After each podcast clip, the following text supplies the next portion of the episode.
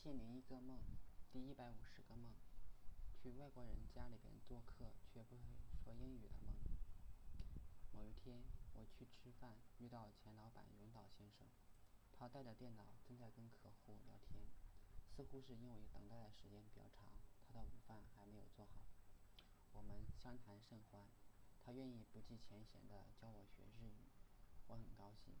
朋友说，我想睡觉，就有人送枕头给我。若干年之后，我们全家移民英国。英国邻居邀请我们去他们家做客，他们准备了新型披萨，两半分别是不同的口味。因为桌子很小，我就让老爸老妈先吃，我在旁边站着。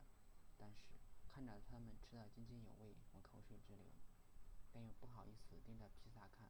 正在这时，传来了敲门声，原来主人又来了客人。老爸老妈跟客人打招呼说：“你好，见到你真高兴。”我心想，外国人怎么可能听懂英文？我就上前打招呼，而我也只会说 “Nice to meet you”，其他什么也说不上来。最后，我觉得我们吃完了，该跟主人告辞了。该给主人告辞了，毕竟英国人家里面也很小，却说不出感谢的话，只能说 “Thank you, goodbye”，感觉好丢脸。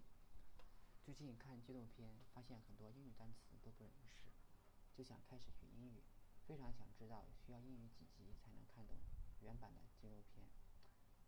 百度了一下，说英语四级只能听懂大概百分之五十，看来我还需要努力呀。